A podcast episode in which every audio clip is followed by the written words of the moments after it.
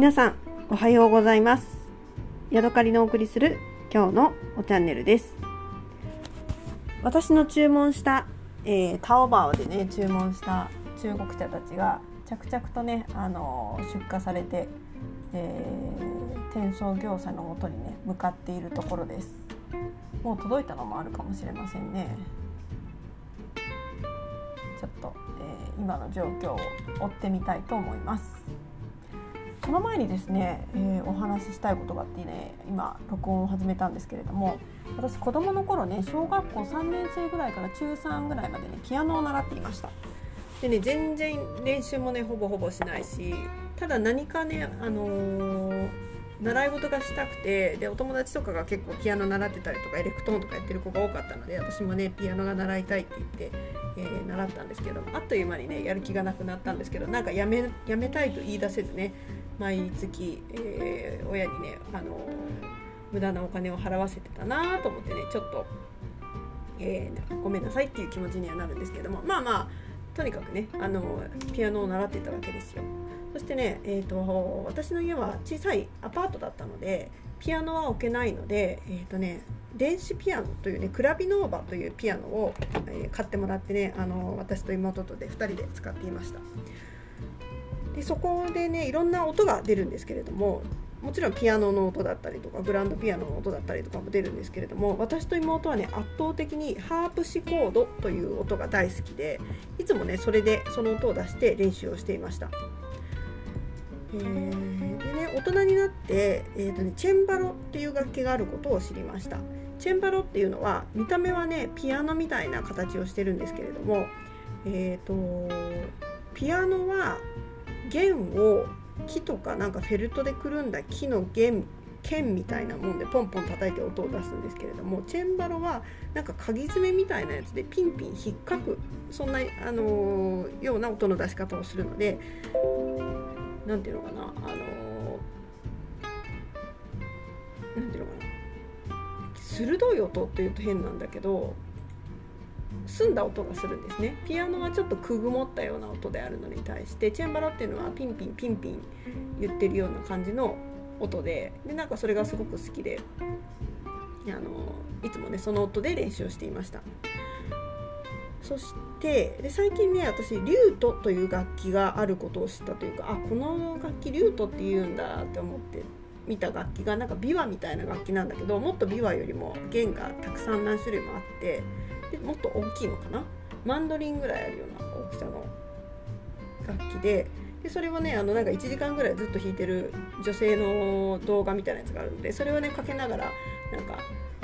勉強してたりとかなんか家事をしてたりとかすることがあるんですけれどもそれで私の好きなねチェンバロの音も聞いてたんですね。そして今ふと思い出してあハープシコードっていう音が私子供の頃好きだったなと思って。でハープシコードって何だろうと思ってね今ねあのネットで検索してみたらハープシコードっていうのはねイコールチェンバロだったらしいんですね。なのでね私はずっとハープシコードという楽器とチェンバロという楽器があってでまあ音は似てるけど別なんだと思ってたんですけども、えー、42年ぐらい生きてきてねあそうなんだチェンバロとハーブシコードってイコールなんだと思ってね今ねすっごくねなんか目目から鱗がポローンってね落ちたよっていうそんな、えー、ことがありました。さてさて今ね私タオバを開きました。私がね、えー、購入したお茶たちが今どこにあるかっていうのをね、えー、追ってみたいと思います。またね左官物流というところをね、えー、ポチンと押すと私の荷物たちがどんなところでね誰が保持しているのかっていうのが分かります。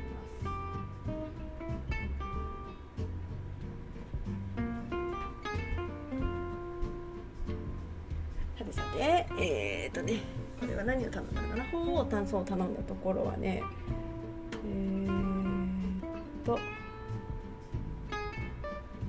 なんだろうな。もう注文したよっていう感じの字が書いてあるように思うんだけどちょっと Google カメラレンズでね見てみましょう。うんと。Google カメラで、えー、中国語の字を取りましてそしてねそれをね翻訳っていうのにかけています。発送します。フロントの人に預けましたみたいな感じのことがフロントデスク適切に登記されましたみたいなの書いてあるから多分フロントどこかの、えー、建物ねフロントの人が受け取ったよっていうことが分かりますね。その次に買った雲南の、えー、緑茶は今どうなってるのかな？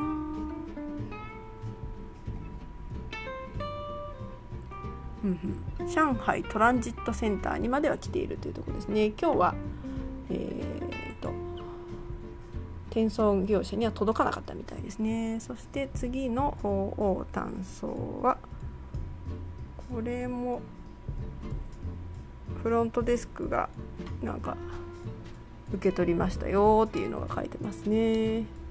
それから次の鳳凰単送は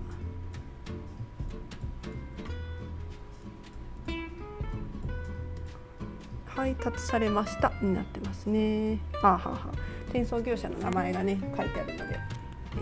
えー、良さそうですね。それからその次の方を単送も、はいえー、転送業者が受け取ってますね。それから、えー、北京から送ったジャスミン茶はあこれももう配達がうんうん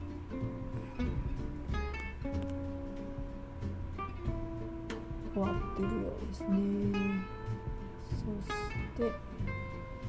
その次も正常に配達されましたみたいなことが書いてますね。はい。そして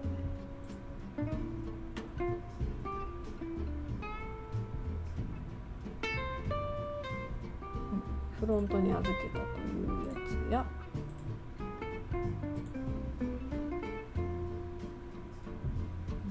次のやつもフロントに預けられているし中華チャーイエさんのやつは、はい、これもフロントに預けられている。そしてパイ茶は、えー、これもフロントに預けられている。ということであと1つだけが雲南から出荷されたやつだけがまだ届いてない。そんなぐらいの状況になってますね。はい。うん、なかなか中国の、えー荷物のね状況もねすごい素早いなと思ってね、まあ、いつも感心しちゃいますよね。はいというわけで今日はここまでです。また次回お会いしましょう。さようなら。